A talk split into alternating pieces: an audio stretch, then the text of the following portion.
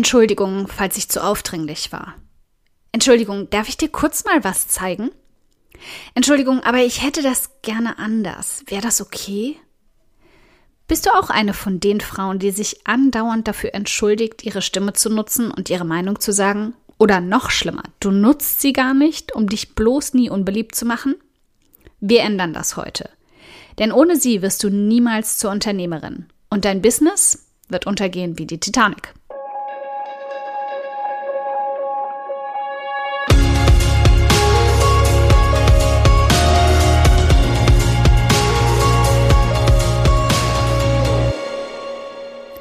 Hi, ich bin Karina, Gründerin von Pink Kompass um 180 Grad und der Feminine Jazz und teile hier im um 180 Grad Audioblog alles mit dir, was in meiner Selbstständigkeit funktioniert und was nicht. Wir knacken meine Strategien rund um Marketing und Mindset, denn Erfolg beginnt in deinem Kopf.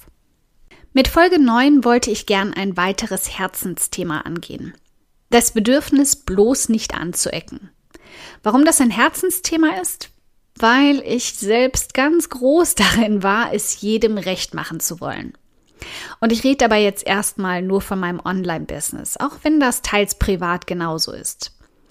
Ich habe versucht, es meinen Lesern so recht wie möglich zu machen, indem ich anfangs für jeden und über alles geschrieben habe. Also so wirklich ganz, ganz am Anfang. Auf Blogs, deren Existenz heute tief verschüttet und weitgehend vernichtet ist. Aber mal als Beispiel, es gab tatsächlich Artikel von mir über Backen, Kochen, Stricken, Basteln und Reisen auf einem Blog.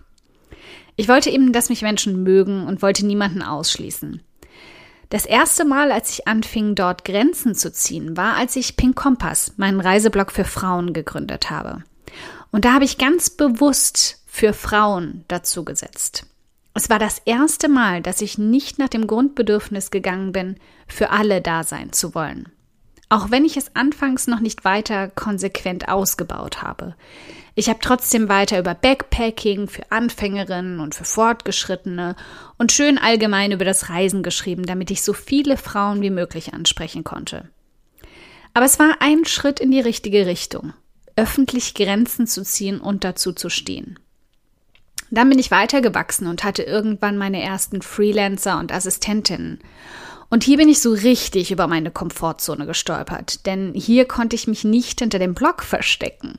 Hier ging es darum, eins zu eins Grenzen zu setzen. Ich habe also erstmal das getan, was vermutlich viele von uns anfangs tun. Ich habe versucht, es meinen Freelancern recht zu machen. Es waren andere Frauen, was es eigentlich hätte leichter machen sollen, aber trotzdem habe ich viel zu oft meinen Ärger runtergeschluckt. Wenn etwas nicht gut lief, habe ich es selbst korrigiert. Wenn jemand unzuverlässig war, habe ich mich darauf eingestellt und Strategien entwickelt, um das auszugleichen. Ich wollte mich nicht unbeliebt machen, ich wollte nicht die Chefin spielen. Hier liegt das Problem begraben. Wenn wir in unserem eigenen Unternehmen nicht die Chefin sein wollen, wer soll es sonst sein? Und jetzt red dich auch nicht klein, indem du deinen inneren Stimmen glaubst, die dir einreden, ja kein echtes Unternehmen zu führen. Du bist ja nur eine Bloggerin, eine Dienstleisterin, Grafikerin, Assistentin, Texterin, Coach, setzt hier ein, was auf dich zutrifft. Es ist mir egal, was da steht. Du bist ein Ein-Frau-Unternehmen und du bist die Chefin davon. Darin ist gar nichts gespielt. Ich führe dir also mal vor Augen, was genau das bedeutet. Du triffst sämtliche Entscheidungen für dein Unternehmen. Welche Richtung es einschlägt, welche Kunden es anzieht, wie es aussehen soll und wie Aufgaben darin ablaufen sollen. Diese Entscheidungen werden von den Freelancern beeinflusst, die du beauftragst, aber vergiss nie, sie werden nicht von ihnen getroffen. Sie werden von dir getroffen. Und damit du wachsen kannst, musst du auch lernen, sie zu treffen und sie durchzusetzen.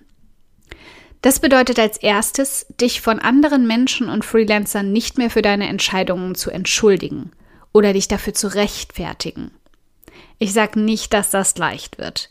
Ich finde es immer noch unglaublich schwierig in vielen Fällen, aber es hat dazu geführt, dass mein Unternehmen exakt in die Richtung geht, in die ich es bringen will, nämlich nach oben. Es hat mich lange ausgebremst, meinen Freelancern nicht offen zu sagen, dass ich es scheiße finde, was sie tun. Das habe ich natürlich auch nie so gesagt. Ich bin ja kein Monster. Aber ich musste auch aufhören, es nur zu denken und generell anzusprechen, was schief läuft. Und wenn sich nichts geändert hat, sie gehen zu lassen. Sich von jemandem zu trennen, mit dem ich zusammenarbeite, ist immer noch eine der härtesten Dinge, die ich in meinem Alltag tun muss. Und ich ertappe mich auch immer wieder dabei, wie ich es so lange wie möglich aufschiebe. Eine meiner Seiten wurde in der Entstehung wirklich zur absoluten Baustelle. Und ich habe zwei Wochen gebraucht, um endlich meinen Mund aufzumachen und zu sagen, dass es so einfach nicht läuft und die Zusammenarbeit zu beenden.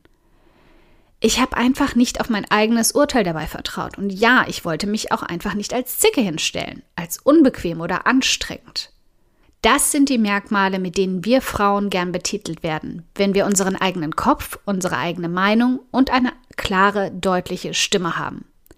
Und wir hassen es, diese Stempel aufgedrückt zu bekommen. Aber weißt du was?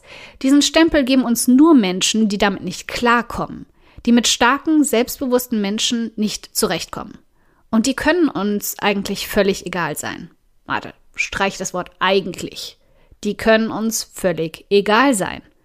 Denn wenn du dich weiter klein, lieb und nett hältst, dann zahlst du dafür.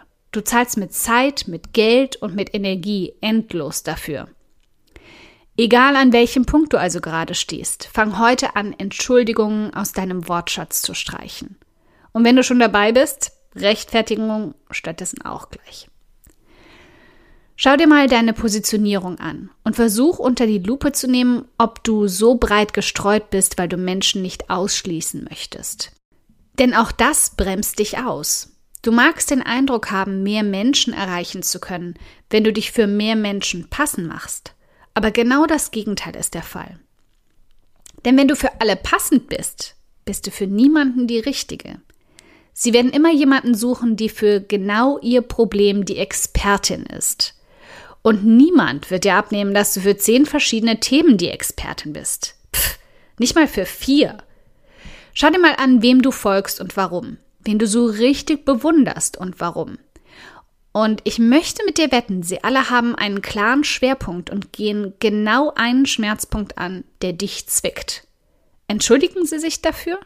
Ich bezweifle auch das ganz stark. Als nächstes geh einen Schritt weiter und schau dir an, wie du deine Seite aufgebaut und gestaltet hast.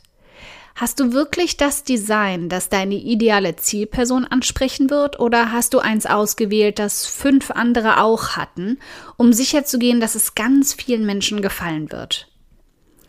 Hast du nicht zu viele Opt-ins für E-Mail-Anmeldungen, weil du Menschen nicht nerven möchtest, nicht verschrecken möchtest, nicht zu deutlich danach fragen möchtest? Und wie sieht's bei dieser Strategie um deine Anmelderate aus? Ist super, ne? Ich entschuldige mich jetzt mal nicht dafür, dass ich hier den Finger in die Wunde lege. Gern geschehen. Überleg an diesem Punkt lieber mal, wie viele Menschen du erreichen würdest, in deine Liste bekommen würdest und helfen könntest, wenn du klarer darum bittest, sich anzumelden. Und wie viele du im Ausgleich damit nerven würdest. Lass mich das auch noch mal kurz für dich definieren, was nerven bedeutet. Du bietest einer Person, die auf deiner Seite gelandet ist, weil sie ein Problem hat, für das du die Lösung hast, mehr Hilfe an in deinen E-Mails und Angeboten und nervst sie damit? Meine Liebe, wer sich davon genervt fühlt, ist auf deiner Seite falsch und würde nie etwas von dir kaufen. Wozu also so hart darum kämpfen, sie bloß nicht zu verschrecken? Wozu solltest du jemanden überhaupt auf deiner Seite halten wollen? Damit du ihm oder ihr weiter kontinuierlich kostenlose Angebote auf dem Silbertablett servieren kannst, um ähm, was genau dafür im Austausch zu haben? Ich bin die Erste, die davon überzeugt ist, dass du deutlich mehr kostenlose Angebote bieten solltest als kostenpflichtige. Aber das solltest du nicht tun, weil du altruistisch bist, sondern um Menschen von deiner Qualität zu überzeugen und deine ideale Zielpersonen zu filtern, um sie am Ende des Tages zu glücklichen Kunden zu machen. Also hör auf, dich dafür zu entschuldigen, was du tust und sei stolz darauf. Und jetzt räumen wir auch gleich noch mit den Freelancern auf. Wenn du schon an einem Punkt bist, an dem du Aufgaben abgibst, darf ich hier ein kurzes Yay einwerfen. Und das ist ganz egal, welche Aufgaben, ob WordPress-Anpassungen, Grafik oder Assistenz, dann check auch hier mal. Machst du dich passend für deine Freelancer oder stehst du zu dem, was du wirklich willst? An dieser Stelle entschuldigen wir uns dann gerne für unsere hohen Ansprüche. Wirklich unverschämt von uns, dass wir für die Leistung, die wir bezahlen, auch tatsächlich das wollen, was wir wollen. Ehrlich, jetzt gehst du wirklich zu weit. Du solltest dich nach dem Zeitplan und der Leistungsfähigkeit deiner Freelancer richten und nicht umgekehrt. Und gib bloß keine Aufgaben ab, die dir keinen Spaß machen. Der Stundenlohn ist ja quasi nur ein Zeichen der Dankbarkeit, dass sie sich für deine Aufgaben opfern. Wenn du also jetzt auch schon mal die Worte tut mir leid, dass ich dir das aufdrücken muss in den Mund genommen hast, dann müssen wir zwei ein ernstes Gespräch führen. Was ich eigentlich hören will, dass meine Freelancer froh sind, dass ich ihnen Arbeit und damit ein Einkommen gebe. Der Punkt, an dem ich den Eindruck habe, dass ich als Kunde eine Last bin für jemanden, ist der, an dem ich mir jemand anderes suche. Es mögen nicht immer die spaßigsten Aufgaben sein, die ich abgebe, aber Überraschung, das ist der Grund, warum ich sie abgebe und dafür lieber Geld zahle statt Zeit.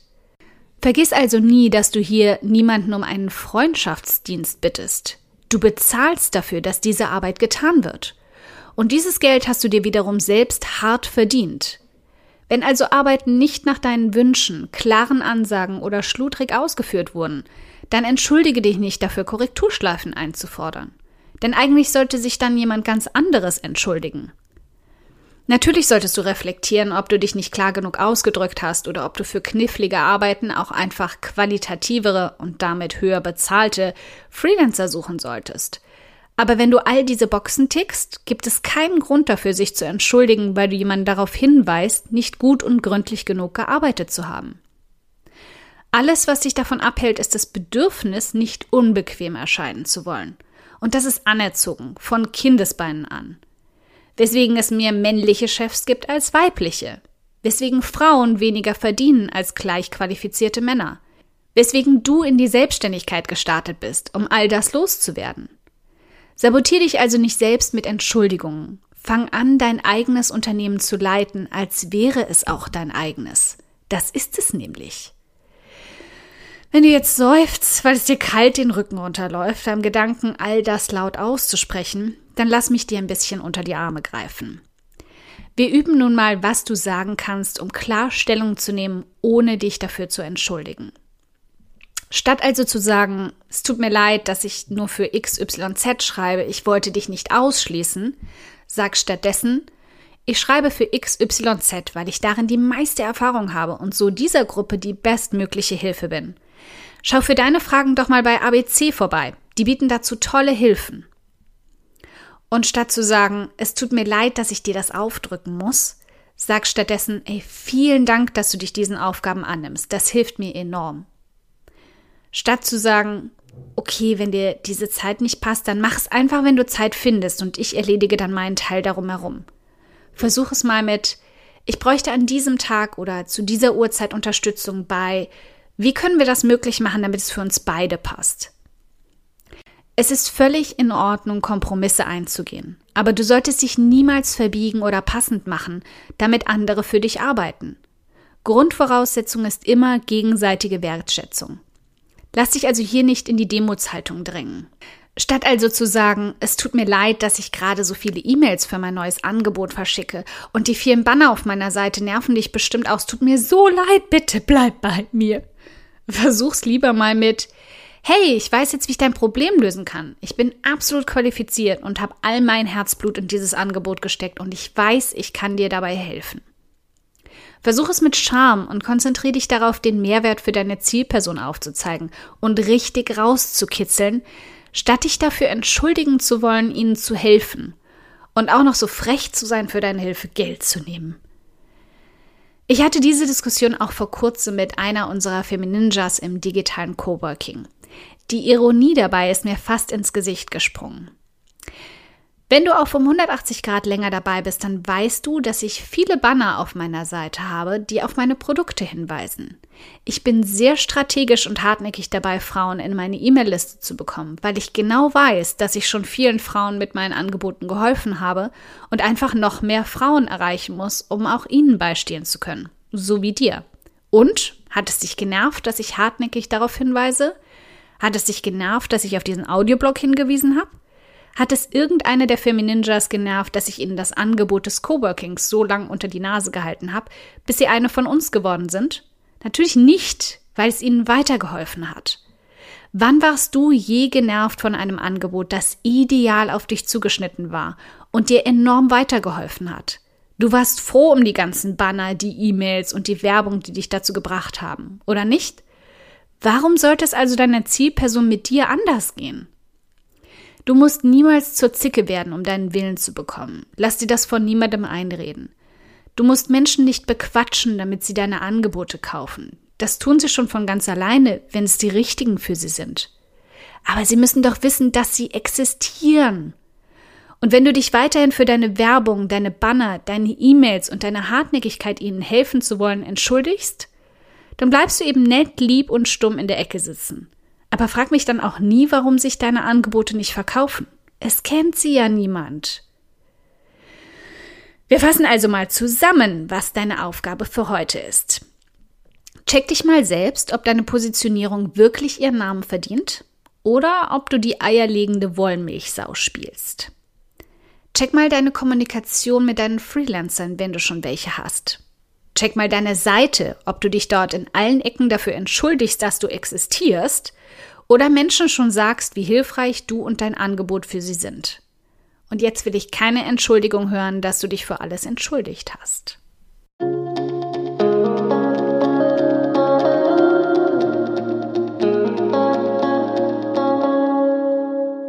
Ein dickes Dankeschön, dass du heute beim um 180 Grad Audioblog dabei warst. Und falls du noch mehr knackiges Marketingwissen oder Mindset- und Motivationskicks brauchst, schau auf podcast.um180grad.de nach weiteren Episoden oder direkt auf www.um180grad.de in über 100 hilfreiche Artikel rein. Wenn du eine Frage hast, die dir auf der Seele brennt und die du gern für eine Podcast-Folge vorschlagen möchtest, dann schick sie mir jederzeit an podcastwunsch.um180grad.de. Ich freue mich schon darauf.